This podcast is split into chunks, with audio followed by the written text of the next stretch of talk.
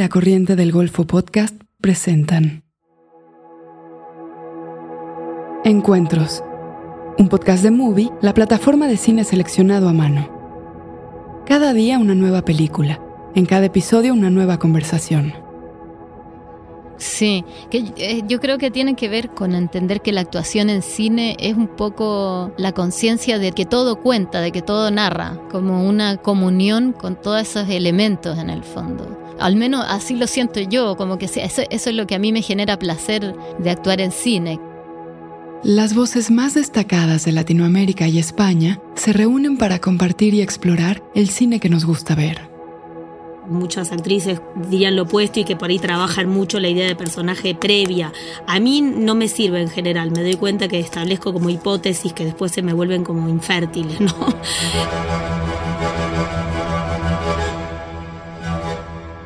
En este episodio se habla de las licencias que el cine y el teatro independientes brindan para la creación. Laura Paredes es una actriz argentina reconocida en la escena teatral por ser parte de Piel de Lava, uno de los grupos más destacados dentro y fuera de su país por un fuerte carácter experimental. Paredes ha trabajado en cine con directores argentinos como Martín Rechtman, Santiago Mitre y Matías Piñeiro. Ha protagonizado los dos largometrajes de Laura Citarella, Ostende y Trenke Lauken, este último estrenado en la más reciente edición del Festival de Venecia. Con piel de lava filmó la película de 14 horas dirigida por Mariano Ginás, La Flor, un ambicioso proyecto estrenado en la competencia internacional de Locarno que combina distintos géneros y estilos cinematográficos. Por otro lado, Manuela Martelli es una actriz y directora chilena cuya carrera comenzó con destacadas interpretaciones en películas de Andrés Wood y Gonzalo Justiniano. Desde entonces, ha participado en películas de importantes directores latinoamericanos como Sebastián Lelio, Martín Rechtman y Alicia Sherson, así como en proyectos en Italia, España y Bélgica. Tras debutar en 2015 en la dirección con el cortometraje Marea de Tierra, seleccionado en la quincena de realizadores de Cannes, en 2022 regresó a esta misma sección con su largometraje 1976, un aplaudido thriller de época protagonizado por Aline Kuppenheim. A partir de sus más recientes experiencias, Laura y Manuela comparten algunas ideas sobre la actuación y la provechosa relación que se ha establecido entre el cine y el teatro.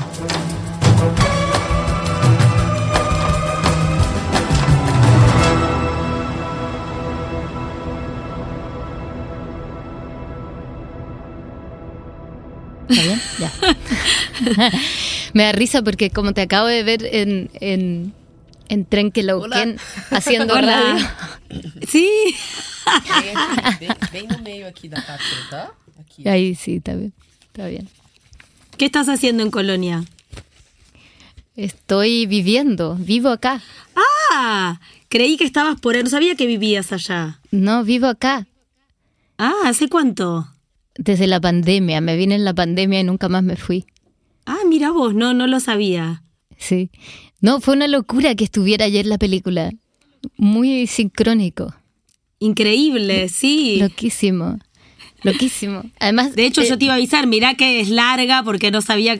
Si estabas trabajando ahí justo, digo, uy, capaz no te va a dar el tiempo para verla. No, eterna. Además, dieron muy poco intermedio. bueno, agradecida que hayas hecho esa odisea el día antes. Pero me, me gustó mucho, me gustó mucho la peli. Bueno, qué bien. Sí, estamos recontentas porque también fue como una película que tuvo muchas este, idas y vueltas, porque bueno, empezamos a filmarla como hace seis años. En el medio, eso, tuvimos hijos, no podíamos porque nos faltaba guita, la montamos y no funcionaba del todo, la reescribimos, volvimos a... Laura siguió montando en paralelo, o sea, fue como muy, muy, eh, un proceso muy largo, lleno de cosas, agotador, sobre todo para Lau, porque fue como muy, muy intenso la reescritura y todo, pero también esa, ahora esa felicidad de una película que nos gusta mucho y que tuvo la oportunidad de poder pasar todo ese proceso, ¿no? De escribir mientras montábamos, darnos cuenta de lo que no funcionaba, incluso dar vuelta a la estructura, o sea, después empezó con esto de que dos hombres la buscan a ella. Así que eso fue como un, aprendizaje interesante para mí, por lo menos, no sé, como tener esa oportunidad de poder sé, seguir trabajando, frenar un rodaje, bueno, por una estructura que, que lo permite, no siempre uno puede. Episodio 5. La libertad de la independencia. Sí, pero es muy, es- es muy lindo eso de la película, se siente, creo, ese como esa libertad. Se siente una película liviana, en el, no en un sentido de superficial, pero sí de que se da permisos. Sí, qué bueno. Y, y- y- me parece que, o sea, que está increíble eso. hace, hace rato yo me vengo preguntando por eso, de los sistemas de producción, porque en el fondo hay algo de, de, ese, de esa liviandad del, del diseño de producción, me da la sensación que permite que pasen esas cosas, que, que la película tiene algo que, que no tiene una película de un diseño de, de producción que está muy restringido a, esas etapas tan estructuradas o prediseñadas. Sí, yo creo que mm, el otro día Laura decía, eh, claro, por ahí lo que pasa era que no nos gusta la luz para un plano, no me gusta y bueno, y como nos fuimos en realidad un fin de semana a Chascomús, bueno, la hacemos el otro día, eso pasaba mucho. La luz no estaba justo y bueno, o la filmábamos igual sabiendo que iba a haber retoma. Eh, y hay algo de eso, de esa especie de libertad porque bueno, porque eso, porque son viajes cortos y vas a, que no sé, hubo eso, escenas que no nos gustaron como estaban y se volvieron a hacer. Eso, cayó la luz, cayó la luz y en una otra estructura de producción, bueno, a veces como muy difícil.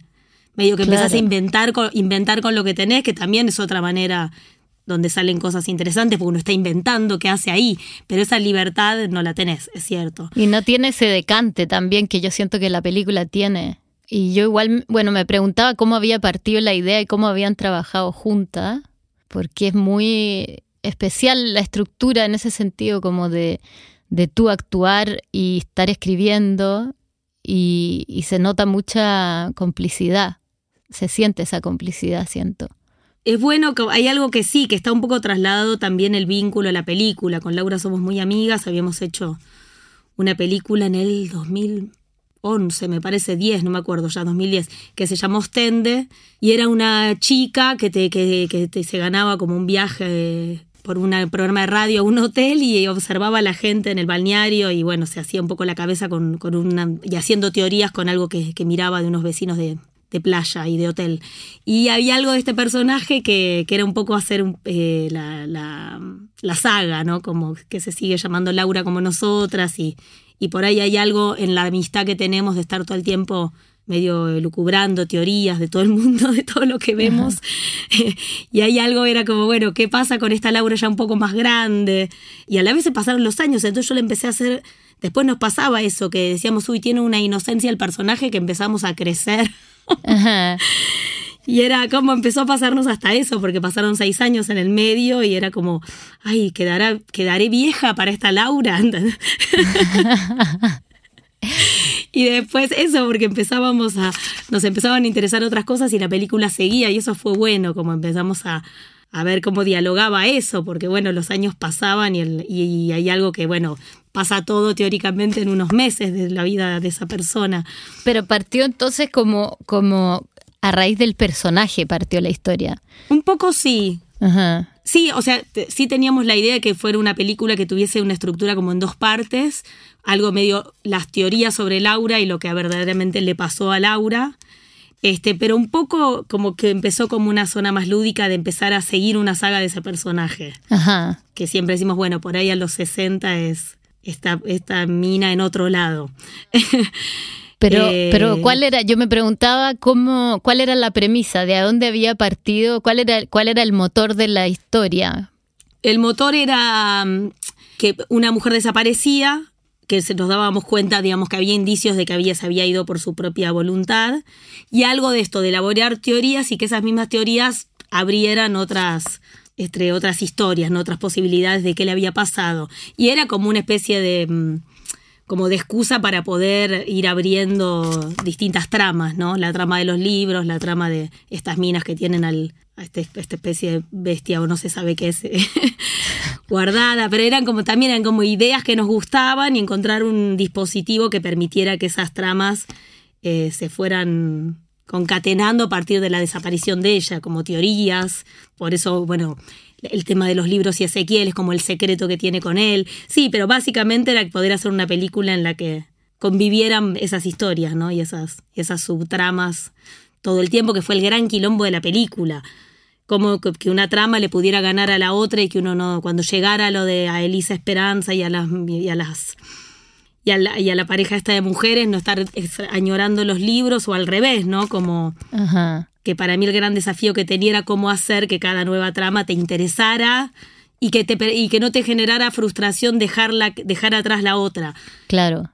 Algo de eso quizás. Sí, pero es muy bueno, me gusta mucho eso también a, a propósito de la libertad, porque siento, eh, como insisto en eso, que siento que la película es muy libre y, y, tiene algo medio rizomático, así como que va de una cosa a otra y no teme dejar lo que lo anterior. Y eso me, sí. me pareció muy interesante, como el no querer eh, cerrar, como no tener una estructura cerrada, sino que más bien eh, me parece como una película muy porosa y, y, como muy permeable. Inclusive esto que dices ahora como del de que un personaje que existe en otra película, como que me, me parece súper interesante eso, como que las películas se trascienden a sí mismas al final. Sí, empezó a, de hecho eso, después tenemos como, como lugares secretos donde sabemos que hay casi planos que son iguales a Ostende que a Laura le gustaba como filmar los parecidos y cosas que no le importa a nadie, pero a nosotras sí había algo de eso de que todo el tiempo por ahí se estaba citando la otra película de alguna otra forma. Así que sí, no fue como un, un proceso de mucho aprendizaje y también, bueno, de escritura, porque también con, con Laura Ostende no habíamos, eh, no habíamos hecho el guion juntas, entonces también ese fue todo un cambio eh, que, que, estuvo buenísimo también pasar por eso, uh -huh. que tampoco tengo tanta experiencia en guion, bueno, vengo más del teatro, ¿sabes? Sí. Así que, que fue eso, como muy, muy rica la experiencia. Era mi tercer hijo, ya sabía que iban a ser muy rápido. Llegó un patrullero, me subieron y salimos de la comisaría quinta. Yo iba acostada en el auto, vendada, los ojos vendados, las manos atadas atrás. Ellos me insultaban. Yo les decía que, que estaba por nacer mi criatura, que no podía aguantar más, que pararan, que no era mi primer hijo, que sabía que estaba por nacer. Y ellos no hacían nada. Acabamos de escuchar un fragmento de Argentina 1985 de Santiago Mitre yo me preguntaba como para ti la diferencia de hacer un personaje que estás escribiendo versus un personaje que te llega así como un guion como el de Argentina, ponte tú, que es como, claro, un guion que ya está súper armado, súper escrito. Bueno, ahí también está Mariano, que, que me imagino que también hay algo como familiar ahí, pero me parece muy particular el escribir un personaje que después se interpreta. Sí. Y cómo se siente eso. Sí. Y también me preguntaba si es que eso en algún punto también te genera conflictos como de estar muy consciente, como de, de estar un poco afuera. Uh -huh. Que no lo siento yo, pero me preguntaba eso, si en algún minuto te generaba ese conflicto. Sí, sí, de hecho no, no sé qué te pasa a vos o cuál es tu experiencia con eso, porque bueno, supongo que eso, digo, muchas actrices dirían lo opuesto y que por ahí trabajan mucho la idea de personaje previa. A mí no me sirve en general, me doy cuenta que establezco como hipótesis que después se me vuelven como infértiles, ¿no? Como que en general, salvo alguna cosa en puntual, por ejemplo en Argentina 1985 sí, bueno, habíamos tomado unas decisiones de antemano con Santiago, porque bueno, porque existía un testimonio, porque era bueno, la imitamos, no, probamos imitarla Adriana y se volvía como muy distanciada y era como un momento de la película donde tenía que generar un quiebre emocional la, la situación y de, y de golpe sí la, este, había algo, de hecho el otro día hablaba con la hija de Adriana Calvo de la Borde, que murió Adriana hace unos años, y me decía, cuando yo veo el testimonio de mi mamá, ni mi mamá hablaba así, estaba tan asustada, tan nerviosa, que tenía una voz que no sé qué, que me decía, no hablaba así, mi mamá hablaba grave. Entonces también era como muy, me decía, hasta ella estaba este, como con una voz y una manera de hablar que tenía que ver con los nervios. Y eso, como que probábamos imitarla y era malo, y en un momento fue, bueno, acercar la voz y, y en un punto fue como, bueno, sí, tratar de ver qué pasaba en la sala ese día. pero sí, bueno, unas decisiones más claras. Pero después, con una película como, como eso, como Tren, que, que se construye en el tiempo, por ahí sí me daba cuenta más lo que no funcionaba o lo que pifiaba o cuando había algo que, que, en esta película era la clave, que eran las cosas extraordinarias o de suspenso que pasaban. Yo siempre las tenía que relatar como si estuviera casi enamorada de lo que estaba pasando, como que no funcionaba cuando yo actuaba gravedad o tensión. No entendíamos bien nunca por qué, pero digo, yo cuando no sé que tengo que narrar toda la situación con que, que de, que de estas mujeres que tienen a, a este, este animalito chiquito, no se sabe qué escondido. Si yo lo contaba como mm, teniendo un registro más de suspenso, después no nos funcionaba. Como que todo el tiempo nos dimos cuenta que la clave de actuación era, vos contás, estás siempre enamorada de ellas, del chiquito, de los libros, como una, no sé, como un estado de enamoramiento, no sé, por ponerle algún nombre, que era que todo le generaba como ingenuidad y diversión y nunca tensión. Porque cuando lo actuábamos en serio se ingenuizaba la, la, idea de, las tramas. No sabemos bien por qué, no podría defender bien por qué. Pero estas cosas que también te pasan, ¿no? En la actuación, que decís, casi te das cuenta más lo que no funciona que lo que estás realmente produciendo. Era como, bueno, no, no funciona que este personaje se ponga tensa. Es como si existiera algo en ella que tiene que estar medio en babia siempre, medio, en Argentina se dice en babia, no sé cómo se, como dice, medio medio fresca que le van pasando las cosas y no se da cuenta ni siquiera la gravedad de las cosas que le van pasando. Como estar en un estado un poco este, previo a cualquier razonamiento o tensión. Ser un pasaje de algo que va contando, quizás es esa la liviandad que decís que por ahí aparece. Yo te quería preguntar eso, ah, no, porque eso, para irme echando, en relación a vos, que, que, vos decías lo de, eh, que justo leía que decías, bueno, empecé a actuar en cine porque, bueno, ocurría eso, pero yo sabía que quería este, dirigir. Que digo, ¿qué te sucede? O sea, ¿qué, ¿qué pensás en esa hipótesis de dirigir, actuar? Ah, no, me muero. Te morís, no, lo, no, lo, no, no estás pensando en hacerlo, ni no, remotamente. Jamás, jamás. no, me muero. Además que creo que soy un poco control freak también, como que eh, si estoy dirigiendo, me gusta estar viendo. Claro, eh, claro. Claro, no podría. Además que también eh, en este caso, en, el caso de la película ahora, yo tenía muchas ganas de dirigir. Entonces, en realidad era como mi oportunidad de poder dirigir y no actuar. Claro, claro. Entonces, no, nunca me lo, pero creo que tampoco me lo me lo pienso como en el futuro tampoco. No es algo que te eso, no estás pensando en algo, en escribir algo para vos actuar, ni remotamente.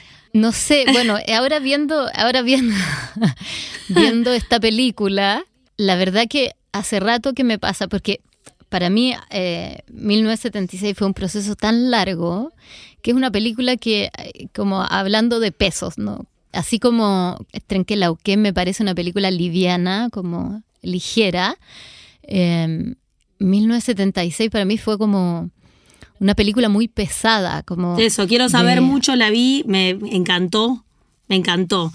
Ya ahora te voy a decir cosas que me fueron pasando también en la película, pero quiero saber eso.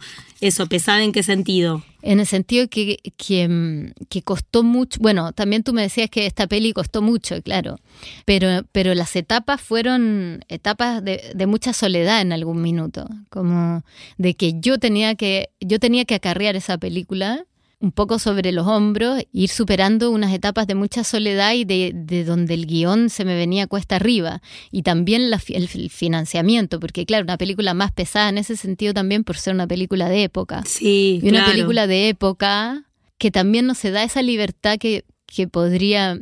Eh, hace poco eh, no sé dónde eh, leí o escuché sobre como Raúl Ruiz como Raúl Río en el fondo te se daba esas libertades de que si una película de época igual no se, no se preocupaba si había un, algo que no correspondía, eh, lo dejaba pasar, que también podría haber sido como una un, planteamiento. Sí, sí, una manera de narrarlo también podía ser, claro, pero... Total, como una película ligera en ese sentido, de decir, bueno, es una película de época porque están con un vestuario de época, pero si en la calle pasa un un auto del, 20, del 2020, no pasa nada. Como la convención es, es una película de época y ya. eh, que podría haber sido, pero no fue así pensada desde el comienzo y entonces como que eh, tenía peso la película y tenía esas dificultades y entonces, claro, en ese camino yo me empecé a preguntar por, por esto de las, como de los sistemas de producción más ligeros, más livianos. Por eso me, me, gusta mucho la película realmente, o sea, creo que hay algo, y creo que hay algo muy argentino también en eso, tengo la sensación, como de, como creo que pasa bastante, en, o ha pasado, hay un grupo de cineastas eh, en Argentina que, que, creo que están practicando eso, me parece súper interesante. Sí, sí, para mí es eh, como un alivio saber que eso se puede hacer. Eh, obviamente eso, la financiación es otra cosa y también uno se autoconvoca con amigos que quieren trabajar así, porque bueno, obviamente el dinero que podés pagar en, en muchas veces, eh, no en todos los casos o no en todas las películas, pero por ahí es menos que lo que por ahí podés sacar cuando lo haces de manera este, industrial para los actores, pero siempre los actores y los técnicos sucede que hay una, está como en una línea entre auto, no sé, como, como, hay, como hay, hay, hay algo, nadie nadie está contratado por nadie, sino que todos quieren participar de la película y el dinero que entra se reparte, es un poco más cooperativa. Y también después con distintas responsabilidades, por ahí Laura y yo, o los que estábamos eso, involucrados, es imposible autofinanciarnos porque no la podríamos hacer. Si nos tuviésemos que pagar un sueldo seis años, claro. es imposible. Entonces, bueno, como que la gente que va participando, sí, esa plata se, se va repartiendo y bueno, después hay personas que, que asumen de otra manera el, eso, el compromiso con la película y bueno, quedas un poco, sos como socio de la película, como otra cosa, ¿no? Claro. Pero bueno, se vuelve posible, se vuelve posible y yo también tengo una gran como alegría cuando puedo ser parte de esos esquemas, que son un poco más parecidos a los del teatro, ¿no? Como que si no es mucha la brecha entre hacer teatro independiente y de golpe el cine independiente, como que se vuelve un poco hay algo del teatro que en, esa especie de pobreza también somos dueños de, de, de, los métodos de producción, de cuánto queremos ensayar una obra. Entonces, poder armar un esquema parecido con el cine me resulta por lo menos interesante que exista, que pueda circular eso en pie de igualdad con otras formas, ¿no? Como que por ahí lo que está resultando es eso, es como que después aparecen objetos que después, bueno, eso, que los terminan eligiendo los festivales y se hizo de una manera completamente poco convencional y bueno, ¿qué hacemos con eso, no? Porque por ahí siempre está un poco, como un poco más eh, ninguneada esa manera y de golpe, bueno, como esto que decías vos, aparecen objetos muy libres, objetos que, claro. que bueno, que, que, que terminan prestándole atención de alguna manera. Entonces, ese capital simbólico y material incluso vuelve también de alguna manera. Intermedio. Movie, la plataforma de cine en línea que presenta una selección con curaduría. Películas increíbles, interesantes y hermosas de todo el mundo. Obras maestras del cine, retrospectivas de directores, programas especiales, estrenos exclusivos y selecciones de los principales festivales de cine del mundo. Siempre hay algo nuevo por descubrir. Pero la alegría que causa el gran cine no es solamente poder disfrutarlo, sino compartir ese gran descubrimiento con alguien. En estas fiestas, puedes regalar Movie. Visita movie.com diagonal gifts. Esto es M-U-V-I diagonal G-I-F-T-S. Y encuentra el regalo que tu cinéfilo más querido quiere recibir este año. Y como siempre, para ver lo mejor del cine en streaming, visita movie.com diagonal encuentros y prueba Movie gratis durante 30 días. Esto es MVI Diagonal Encuentros para obtener 30 días de gran cine gratis. En este espacio, Manuela Martelli y Laura Paredes hablan de algunas de sus películas favoritas. ¿Qué te elegiste de película? Contame. Me elegí, eh, bueno, por, porque en el fondo el, el, eh, la premisa era cuáles eran las películas que, habían, que te habían marcado. Y ahí, es bueno, súper difícil elegir tres, pero creo que, mira, elegí Desierto Rojo, Mujer bajo la influencia y Palomita Blanca. Ay. Eh, porque en el fondo, bueno, dije de, de, películas que por distintos lados también, ¿no? Como... Palomita Blanca tuve la suerte de verla haciendo, nunca la pude ver en cine, pero sé que la, porque la pasaron muchas veces, la vi como en un VHS viejísimo. Nunca la vi proyectada, que la habrán pasado muchas veces proyectada. No, la verdad que no. Ah, ¿no? No, no. Pensé en festivales y eso, no, ¿no? hace muy poco la restauraron. Y claro, apareció una película totalmente distinta porque hay como un YouTube que está por ahí dando vuelta que, que se ve y se escucha muy poco, la mitad te diría de lo que, de lo que es, de, esta copia, pero no se, no se ha dado mucho en el cine esta película. Y por mucho tiempo además estuvo perdida. Y yo creo que pocos en Chile la han visto, o sea, en- en una sala de cine yo creo que poca gente la ha visto en Chile. ¿Y qué fue una película que te, eso te, te marcó en particular? Esta. Sí, sí, mucho, mucho. eh, creo que tiene algo, bueno, muy chileno también, como de que logra captar una, un lenguaje y traspasar ese lenguaje a un lenguaje cinematográfico, como teñir la película entera de una manera de, de comunicarse, de, de, de una manera de convivencia o de, de una estructura de lenguaje en general en Chile que creo que tiene mucho que ver como con ser una isla casi y hablar una cosa, de- decir una cosa pero estar diciendo o, o hablar una cosa pero decir otra, como una especie de, de lenguaje muy torcido creo que existe en, en Chile como una manera de comunicarse, pero eso llevarlo al lenguaje en- de una película entera. Y también creo como que tiene una, una libertad eh, narrativa que, que claro, que, que me parece como muy única, muy... Sí, eh, la vi hace no me- eso, no menos de 15 años o más, y todavía recuerdo planos, o sea, como una especie de plano de que entran todos a la casa de ella y hay niños, y como una especie de, de habitación que se va llenando de mucha gente. Eh, no sé, como hay algo de eso, como del poder de, Sí, sí. de la imagen que... De- claro, y esas situaciones paralelas también, eso, como de que están pasando muchas películas al mismo tiempo. Sí, total. Bueno, tú cuéntame las tuyas. Sabés que yo estaba con Mujer Bajo Influencia y al final elegí Husbands. Ajá, ok. Pero porque, sí, también como que para mí, bueno, todo Casabetes es como muy... Eh, Casabetes o. Viste que en realidad es como que es griego, entonces es Casabetes, pero, pero Claro. No sé cómo le decís, Casabetes o Casabetes. no sé, yo le digo Eh, Casabets, pero claro. Claro, porque en realidad es más ca- pero, pero alguien me dijo que era que, que se podía decir Casabetes porque es un apellido griego.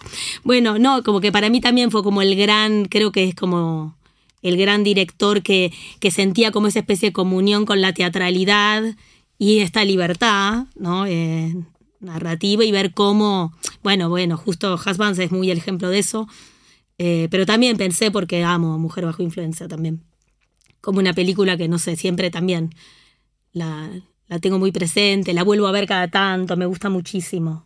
¿Qué, qué- por qué elegiste eh, Husbands? Eh, Porque eso, porque tengo un recuerdo de, de la especie de exaltación que me generó, eh, la vi como en paralelo de empezar como a actuar y sobre todo actuar en teatro y había algo en esas, eso, como en esa libertad que, que recuerdo como el, no sé, como el todavía lo- la, la exaltación que me generó esa película, esas largas tomas en el bar, ellos corriendo por la calle, ¿no? Como hay algo de, de que, de que con dos o tres elementos, que bueno, estos escapan del funeral de un cuarto amigo, bueno, eso, el- el- la, la libertad formal Total. absoluta, Sí. ¿no? De lo que pasa en la película. Sí. Eh, y que el nivel de, que- eso, la cantidad de emociones que pasaba yo en la película con un juego muy simple y muy complejo a la vez, pero Sí, Eh, bueno, hay algo de eso que creo que, que está en esto que hablamos de este, de este, este otro tipo de cine, que es eso, como de esa, esa libertad y eso, de, de, claro, de que una cosa lleva a la otra y no, y no hay una estructura, como no se amarra una estructura eh, ya pre, pre- preescrita casi. Sí. Sí, no, también, porque además si uno se pone a pensar un poco como eso, en el modo de producción ahí de ellos, digo de ellos pensando también en Gina Rowland y todo, viste que, que el Mujer Bajo Influencia es su casa. Cla- Eh, No, claro, o sea, es muy, o sea, yo creo que él inaugura esto también. Él inaugura esto de, de en el fondo romper con un esquema que era, claro, el esquema en Hollywood que es todavía más fuerte. Pero yo creo que él inaugura eso como de, de este, este eh, traspaso de, de- ciertas estrategias teatrales al cine. O sea, nosotros yo creo que como que medio este, todo esto que, que de lo que hemos estado hablando creo que que tiene medio la raíz ahí, así.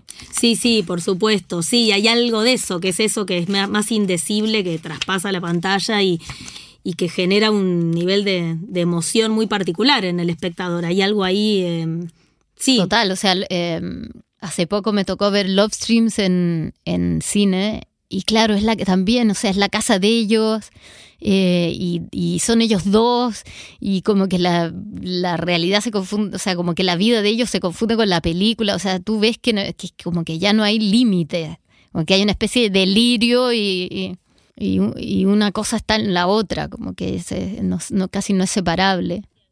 ¿Qué más elegiste? Yo elegí, igual esta no te puedo, en realidad como por ejemplo, elegí eh, El comienzo del verano de Osu. Ya. Que no sé si, digo, no es una película que no vi hace tantos años, aún así me marcó, como que pensaba que Casabetes era muy de, de la formación y de los orígenes, y esta película no.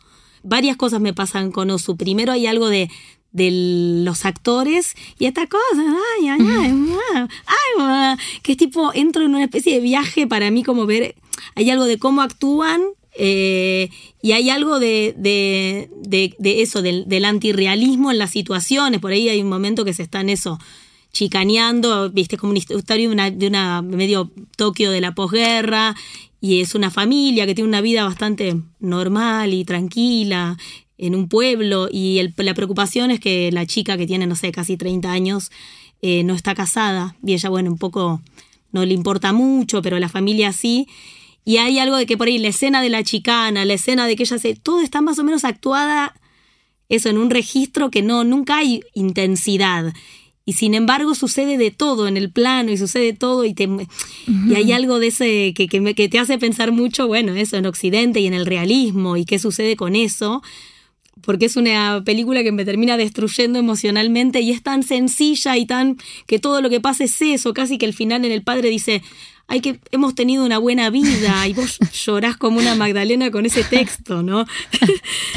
como un nivel de, de, de, de simpleza en la trama y de a la vez eh, eh, explosión de, de, de, de, belleza plano a plano y lo que sucede, cada plano, no se puede creer. Sí. Yo en un momento decía, pero ¿dónde filma? ¿Cómo filma esto en esa época? ¿Cómo, como hay algo que no se puede creer este, Solo japonés. técnicamente lo que hace Solo con la película. Claro. Sí. Y eso digo, porque eso digo, pero no es muy de los orígenes, pero una película que, que por todos lados me, eso me, como me arrasa su belleza sí. y también me hace pensar un poco en eso, en bueno, en, en el realismo, en el cine, ¿no? En la actuación. Como que la, la, la, heroína de él es como, siempre está como una especie de sonrisa y, y no, no, no pasa mucho por ahí, no pasa mucho por las emociones que puede ella narrar. Sí. Eh, total, total. Como casi brechtiano un poco. Totalmente, sí. como un distanciamiento que en un momento te, te la pega igual, es como que una, una película, bueno, eso, y unos planos que, que, que medio que lo que hablábamos de, de, la trama, ¿no? Como solo recordás planos casi, más que historia. Claro, no, no te, la historia es como un, casi un pretexto.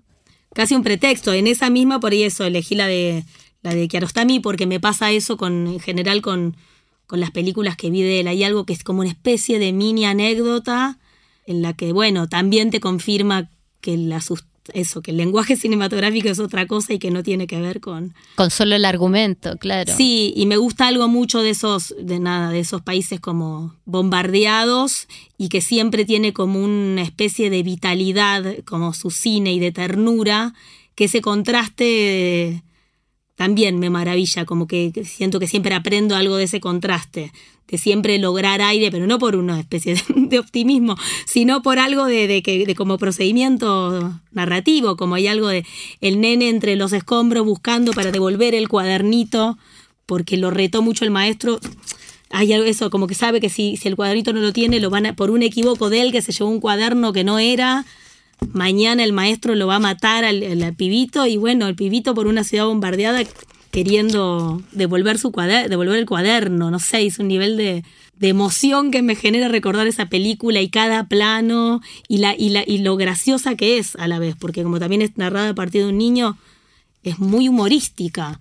Claro. Eh, bueno, algo de eso, de que se escape, viste, hay algo de, del contraste, eso, de ese contraste entre el horror de algo, una ciudad devastada y una ternura absoluta de alguien que está con algo muy puntual que hacer, un objetivo muy puntual. Segunda parte. ¿Cómo está todo por acá, padre? sin novedad en el frente. ¿Cómo que sin novedad en el frente? Ya subimos todo. ¿Qué cosa? La mamá está de profe de literatura. ¿De qué? Ah, sí. Voy a leer unos cuentos a unos cieguitos. ¿Y qué cachado? Gracias por mantenerlo ocupada, madre. Una idea estupenda del padre. Acabamos de escuchar un fragmento de 1976 de Manuela Martelli. Pero bueno, volviendo a 1976, me, me, gusta el grado de, de esa especie de perturbación constante en esa calma de, bueno, de ella, de, de Aline, que está espectacular.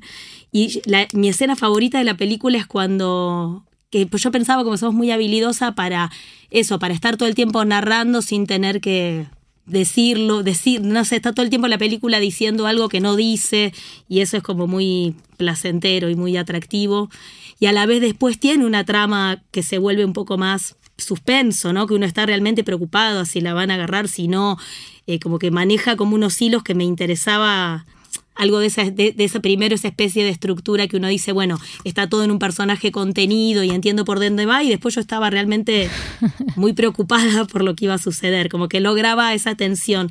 Y creo que mi escena favorita es cuando reza en el auto.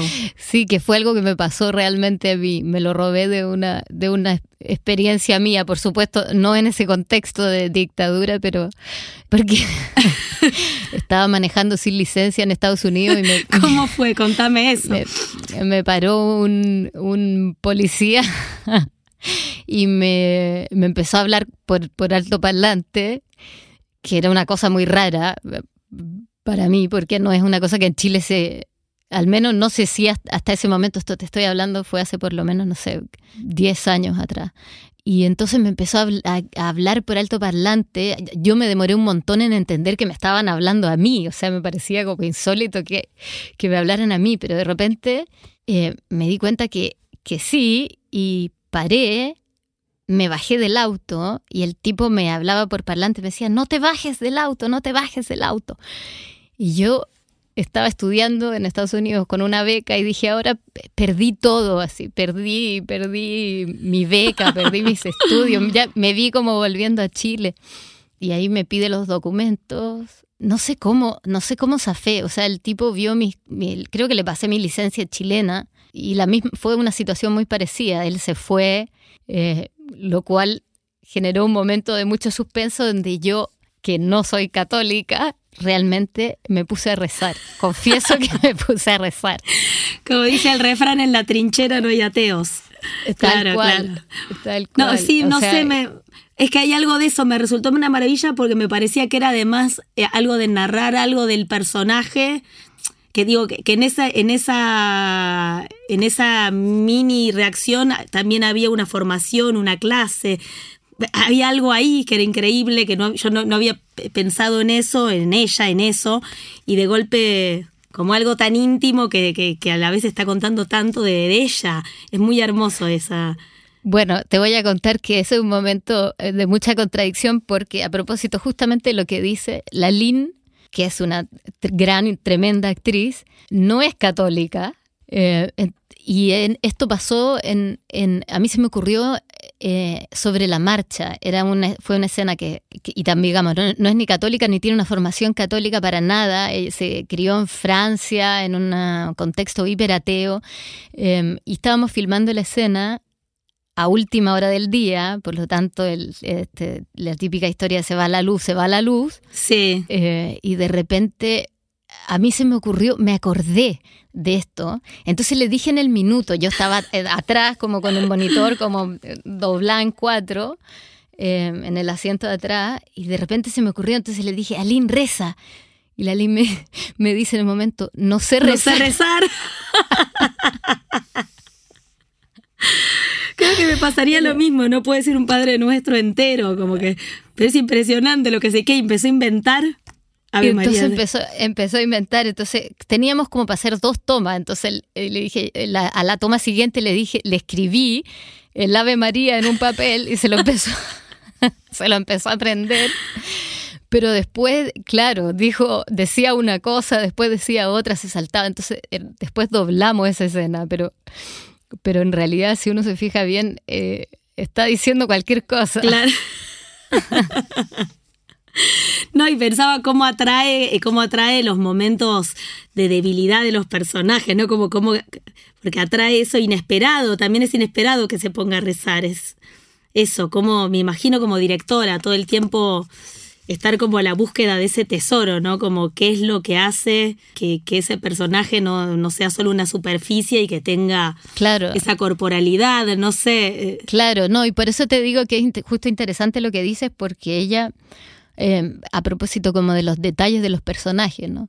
Que claro, que es una cosa que, que es muy contextual, de, que habla mucho de la historia del personaje y que claro, cuando aparece eh, improvisado, ahí aparece la historia de la actriz que no tiene ese, ese, ese background de familia católica o colegio católico, lo que sea, ¿no? Como, eh, son esos detalles que uno lleva como carga eh, en la historia de cada uno. Totalmente, y algo de, bueno, como que para mí también esa, esa, esos films que, que tienen el peso del, del gran tema, ¿no? Que supongo que siempre es un peso elegir eso, contar eh, el momento de la dictadura. Y hay algo, me gustaba mucho también algo del el personaje que nadie espera y que de golpe se vuelve una pseudo heroína, que, que no sabe por qué lo, lo quiere hacer igual, lo hace. Y eso es muy interesante también siempre, es como verla a ella, eso, como un poco la, el, el personaje que le, que le toca el, el, momento extraordinario y ni siquiera sabe por qué, un poco el extranjero de Camus, no sé, como algo de, bueno, no sé, Sí. la, la gota de sudor me hizo disparar, como algo de qué pasa que ella de golpe decide meterse hasta ahí, Claro. cuando todo, casi, que, casi como que eso es la contradicción en una vida que, que no tendría por qué interesarse por eso. Eso claramente por su familia o el contexto que uno, que uno la ve. Y cómo sigue atrayendo esa cosa medio atávica de los personajes. Alguien que, Sí, que bueno, que toma la decisión que, que eso, que tuerce el rumbo de las cosas. sí, claro, yo creo que, que hay como un germen en el personaje que también tiene que ver con eso, con esa historia de ser un perso de, de una mujer muy también de, creyente, eh, pero también eso, o sea, en realidad como que vie- viene de ahí, de ese contexto, pero podría perfectamente no practicarlo y eso es lo que me parece a mí interesante, que en el fondo también eh, hay una sociedad muy hipócrita que dice una cosa pero practica otra también. O sea, es- digo, me refiero a todo un contexto donde de, un- de una clase que dice ser muy cristiana, ¿no? Como, pero me parecía a mí que, que era bonito un personaje que venía de un contexto como tan burgués, pero tenía una ética eh, que trascendía como ese, que trascendía como su vida acomodada en el fondo. Sí, sí, sí, eso como que se, se termina volviendo atrapante para mí siempre como algo algo de lo que no está dado para un personaje y no, no sin porque uno y también la- el rol del, del padre del, del cura que también está bueno que por ahí también siempre con la complicidad de la iglesia en las dictaduras digo general como que era tomar la decisión de narrar uno que no o sea uno que Claro, este, tomar esa decisión me parecía que estaba bueno por, por algo de que siempre por el tema, siempre se sí. está como un poco, no sé, la- la- el camino más posible es narrar cierta complicidad, ecle- eso, eclesiástica. Sí. Y hay un tipo que no, un tipo que, no sé, que, Sí, que, te entiendo. No, total, o sea, que, es que- eh, me gustaba esa decisión, no sé. como- sí, em, que yo creo que va como en la, en la búsqueda de la película de las ambigüedades, en el fondo, de, de esto mismo de la mujer burguesa, pero que está dispuesta a meterse en un contexto totalmente opuesto al, al que está acostumbrada. Y el cura también, que en el fondo eh, hoy en día habla, hablar bien de la iglesia es como algo difícil, ¿no? Buscar un personaje, eh, un héroe en ese contexto es como un, un sitio complejo o un lugar complejo donde, donde ubicarse, pero creo que también tiene que ver con que en Chile la iglesia sí tuvo un rol muy importante en la dictadura. Entonces viene un poco más desde ahí también. Eh, viene desde rescatar a, a esos personajes que fueron, eh, hu- hubo varios sacerdotes de esa época que fueron, que, que inclusive mu- murieron en la dictadura. Sí, sí, sí. En fueron torturados. Sí. etcétera, claro. Entonces pa- partió por ahí. Ahora a mí también me parecía eso interesante, que las contradicciones de, de un cura que, que, ayuda, pero al mismo tiempo igual está en, una, en un sitio de poder en el fondo, como ese... esa Sí, sí, sí, sí, que a él no lo matan, lo trasladan y a, claro, de alguna manera tiene sus privilegios, claro. Claro, hay tratos dif- diferentes en el fondo. Sí, a mí a propósito como de la creación de personajes y eso me, me que leí por ahí que tú decías como que el personaje se construye sobre la marcha, que siento que es algo muy que está muy presente en, en, en la peli en Trenquelauquén. Y claro, me preguntaba eh, porque es loco, ¿no? Porque al mismo tiempo fue el personaje el que los llevó a querer hacer la película. Como el personaje es el que guió la película, pero al mismo tiempo tiene mucha libertad de ir transformándose. De hecho, la película un poco se trata de eso también. Puede ser, sí, puede ser. Era muy prueba y error, nos pasaba que eso, como que la sensación, me haces pensar eso, de que por ahí también, cuando también es el personaje, cuando te toca ser el personaje que medio lleva la trama adelante, como si uno, de- no sé, debería poder empezar en algunos casos, digo, como algo más permeable a que, a que la trama pase en vos, pero no estar, eh, sí, como si fueses el espejo de esa trama, entonces hay que permitirse un poco cierta liviandad. En este caso, qué sé yo, pienso en 1976 y que digo que, no es para nada liviana y es espectacular, no sé, está espectacularmente actuada y yo creo que por ahí todo esto que decimos entraría en contradicción, porque al revés, porque hay algo que está como una, en una economía ella todo el tiempo, pero, pero todo el tiempo está, no sé, está sucediendo eso en su, no sé, en su rostro y hay algo ahí que está todo el tiempo, ella está ahí y a la vez como una especie de melancolía constante que, Claro. que, que va junto a la trama y allí funciona, no sé, Sí. como viste es difícil también. Es que yo creo que tiene, tiene que ver con los códigos también, o sea, tiene que ver como con cuáles son el, eh, las reglas del juego un poco, ¿no? O sea, mm, las reglas del juego en, en Argentina son, ya parten distintas, es, es otro juego, sí. Totalmente. Y claro, ahí eh, ya hay un guion armado, ya hay unos personajes armados. Sí, sí. Sí, igual pensaba, digo, también pensando en 1976, que hay algo que digo, como están tan, se ve tanto, eh, que, que es muy, uno agradece mucho eso, como la ver una directora que está interesada por la forma, no sé, que le interesa cómo son esos planos, que también uno dice es la actuación, pero yo creo que uno puede decir a veces es la actuación cuando también el, digo, hay algo de cómo está filmada ella, la luz, cómo, cómo son esos encuadres, cómo fuma, cómo tiene la tacita, las pastillas, todo el tiempo hay algo de siempre la bebida y eso, y, las distintas maneras de filmarla ella, que ahí lo que vos decís, la idea de personaje, bueno, no sé, es algo que, o lo que hace la lo, lo digo como actriz, muchas veces veo que digo, una, una actriz buena puede actuar mal si, la, si está mal filmada, ¿no? Como hay algo de, de que, de que es una capa más en la imagen cinematográfica. Y eso a veces es duro de aceptar. Sí. a mí viniendo el teatro primero me costaba, como que siempre en, en teatro la sensación de que tenés ahí medio el... Como, como no sé, como que es, es como todo, todas las decisiones un poco tomadas para muchos espectadores a la vez. Y el cine sentía que es la operación al revés, es como más dejarse filmar que estar operando. O sea, como que hay algo que, que uno tiene que relajar un poco y dejar de querer tomar todas las decisiones. Este, no sé, como hablo hasta de energía, ¿no? Como que el teatro necesita esa especie de voluntad de sacar para afuera y de actuar. Y el cine me recostaba primero ese pasaje la- y la idea de que, la, de que para uno, la sensación de que la cámara es la que está, está tomando Claro. las decisiones y, Sí. y si, no sé, si le, si, como un pájaro que se asusta si lo vas a, si, si, le, si le tiras demasiada energía, como hay algo ahí que, que para mí era hacer la operación contraria, casi desandar el camino de, no sé, de- de- de esa especie de voluntad de actuación, que, que es como, me sale la palabra energía, porque hay algo que, bueno, que también sucede eso en el teatro por una, o sea, como por una especie de, de aluvión de energía que el cine necesita, ni siquiera digo menos, no sé cuál es la palabra, pero, pero como Me sale más lo de dejarse filmar. Para mí era el gran desafío en el pasaje del teatro al cine.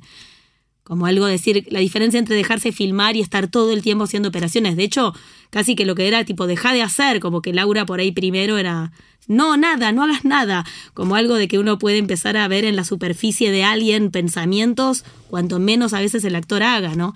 Que en eso eh, Aline es muy, es un oficio increíble de eso, impresionantemente económica y sus ojos están este, siempre con una película de algo y no hace nada que hace de todo. No sé, como algo de ese, ese pasaje para mí era este, difícil al comienzo. Sí, que eh, yo creo que tiene que ver con, con entender que la actuación en cine es un poco la conciencia de todas las de, de, que todo cuenta, de que todo narra, como una comunión con toda esa, con todos esos elementos en el fondo.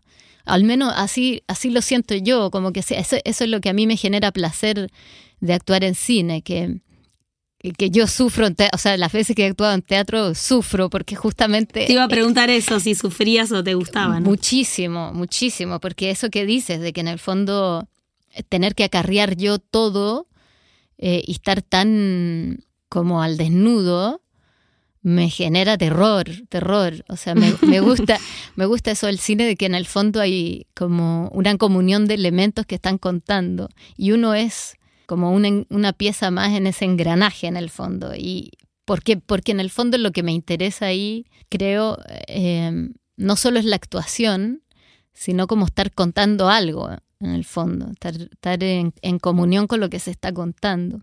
Por, y que un poco lo que, lo que decías tú de que yo entré a actuar porque me gustaba el cine, no, no, por, no solo como el ímpetu de actuar por actuar, pero, pero claro, creo, creo que hay algo como de eso, de que uno es una pieza más en el fondo.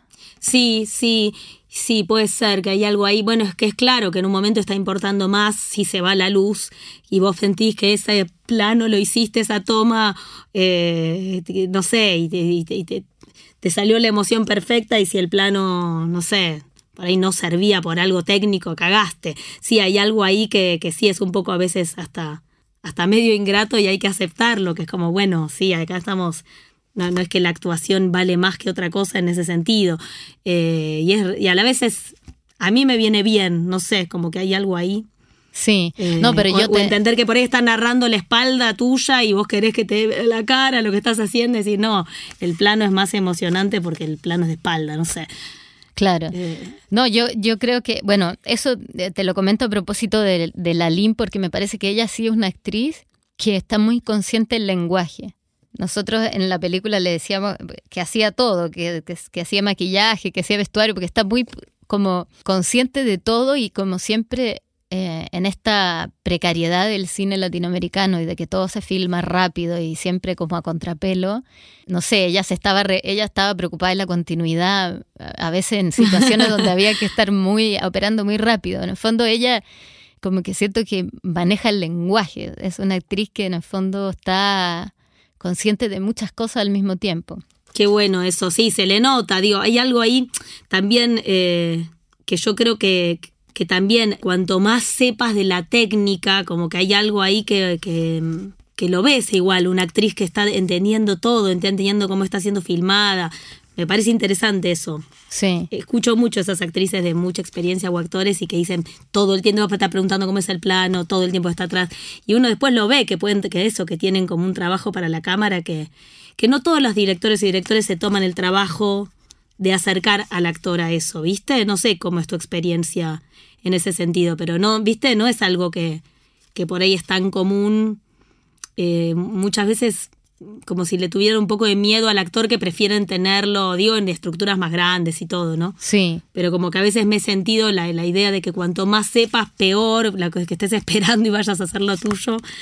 Y la verdad es que para mí cada vez que trabajo con directores que tienen esa, bueno, mira, el plano va a ser así, taca, taca, taca, taca, y veo que tienen como especie de goce de contar cómo es el plano porque les gusta el plano y no están pensando tanto en sí.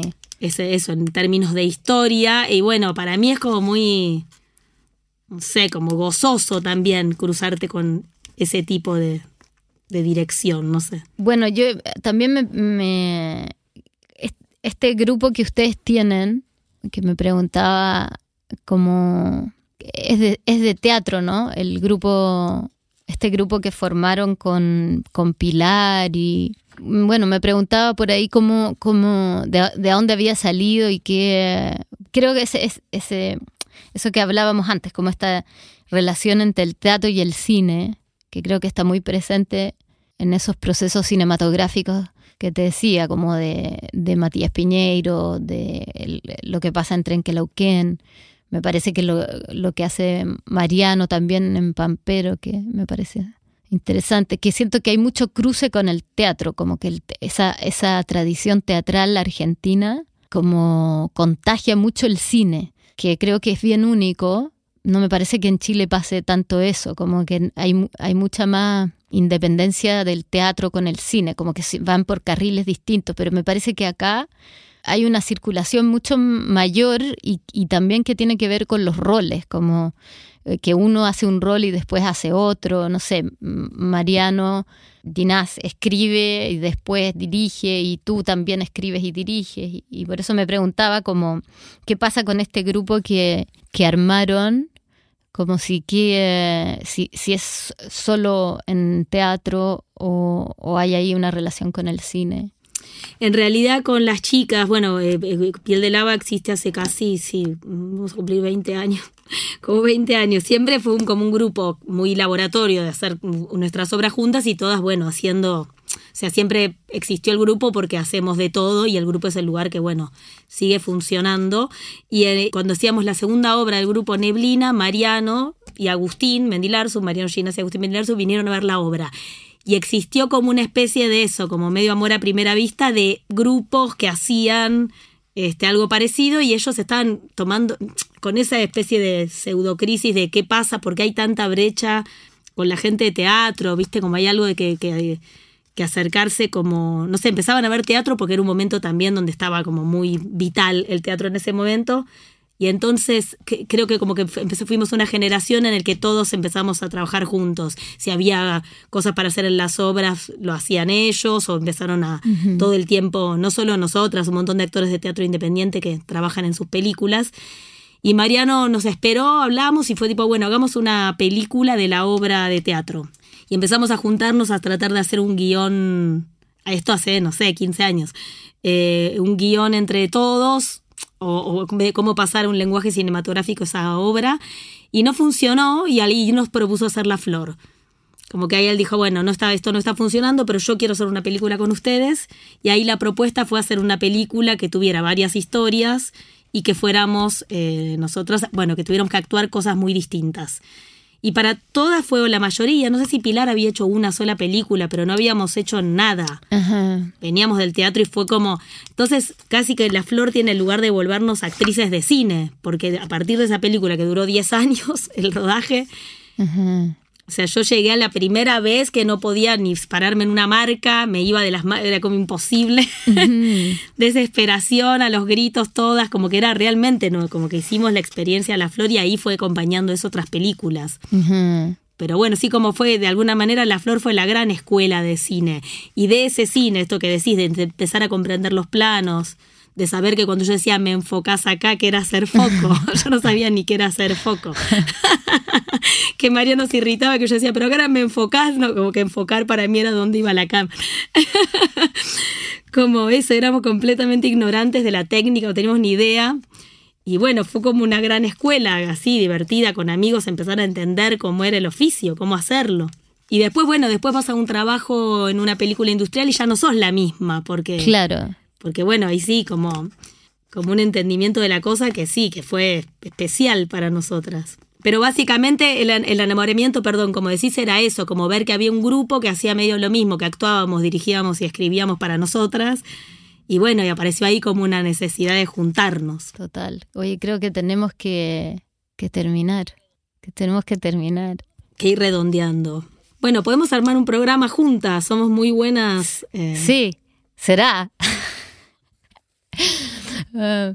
Yo una vez traté de hacer un, programa de radio y llegué solo al piloto. Me di cuenta que era muy mala. Ay, no, malísima. Yo también siempre me, da muchos nervios la radio. Si me invitan a hablar es... Pero ah, lo, hace, lo haces muy bien en la película, te digo.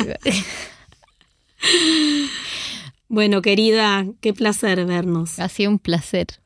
Sí, la última vez que nos vimos creo que fue hace cientos de años. Cientos de años, pero bueno, ahí. Martín, Claro. ¿No? En Miramar, la última que nos vimos, creo, en la playa. Sí. ¿O no? Sí. Sí, sí, en la playa, en Miramar, total. bueno, espero que, espero que no pase tanto tiempo. Ojalá que no. ¿Venís a Buenos Aires o tenés planeado a Chile? Em, bueno, eh, la, eh, la película se tiene que estrenar en Argentina, así que Ah, bueno, tal vez, tal vez. tal vez por ahí, sí. Hablemos por ahí. Sí. Y en enero voy a Chile, Sí. al Santiago Amil. Si estás en Chile, quizás Ah, ok, ok. ¿Y qué presentan? voy con Las Cautivas, que es una obra de teatro Ya, de Mariano Tenconi Blanco, de un amigo, y que me encanta hacerla, así que si estás, te aviso. ah, qué lindo, ya, sí. Bueno, Un beso grande, mucha suerte con todo. Igualmente. Te felicito por la peli, realmente muy, muy, muy bonita, muy. bueno, muy- yo también te felicito. Gracias a ti. Encuentros. Un podcast de Movie, la plataforma de cine seleccionado a mano. Cada día una nueva película. En cada episodio una nueva conversación.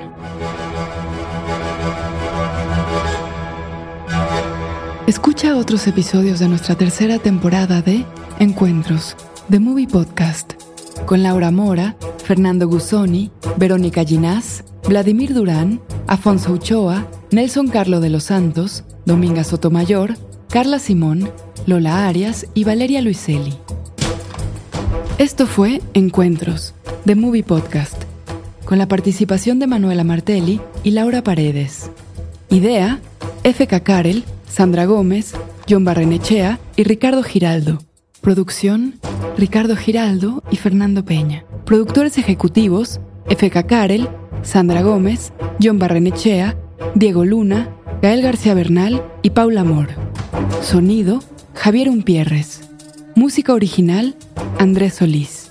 Investigación, guion y transcripciones, Andrés Suárez.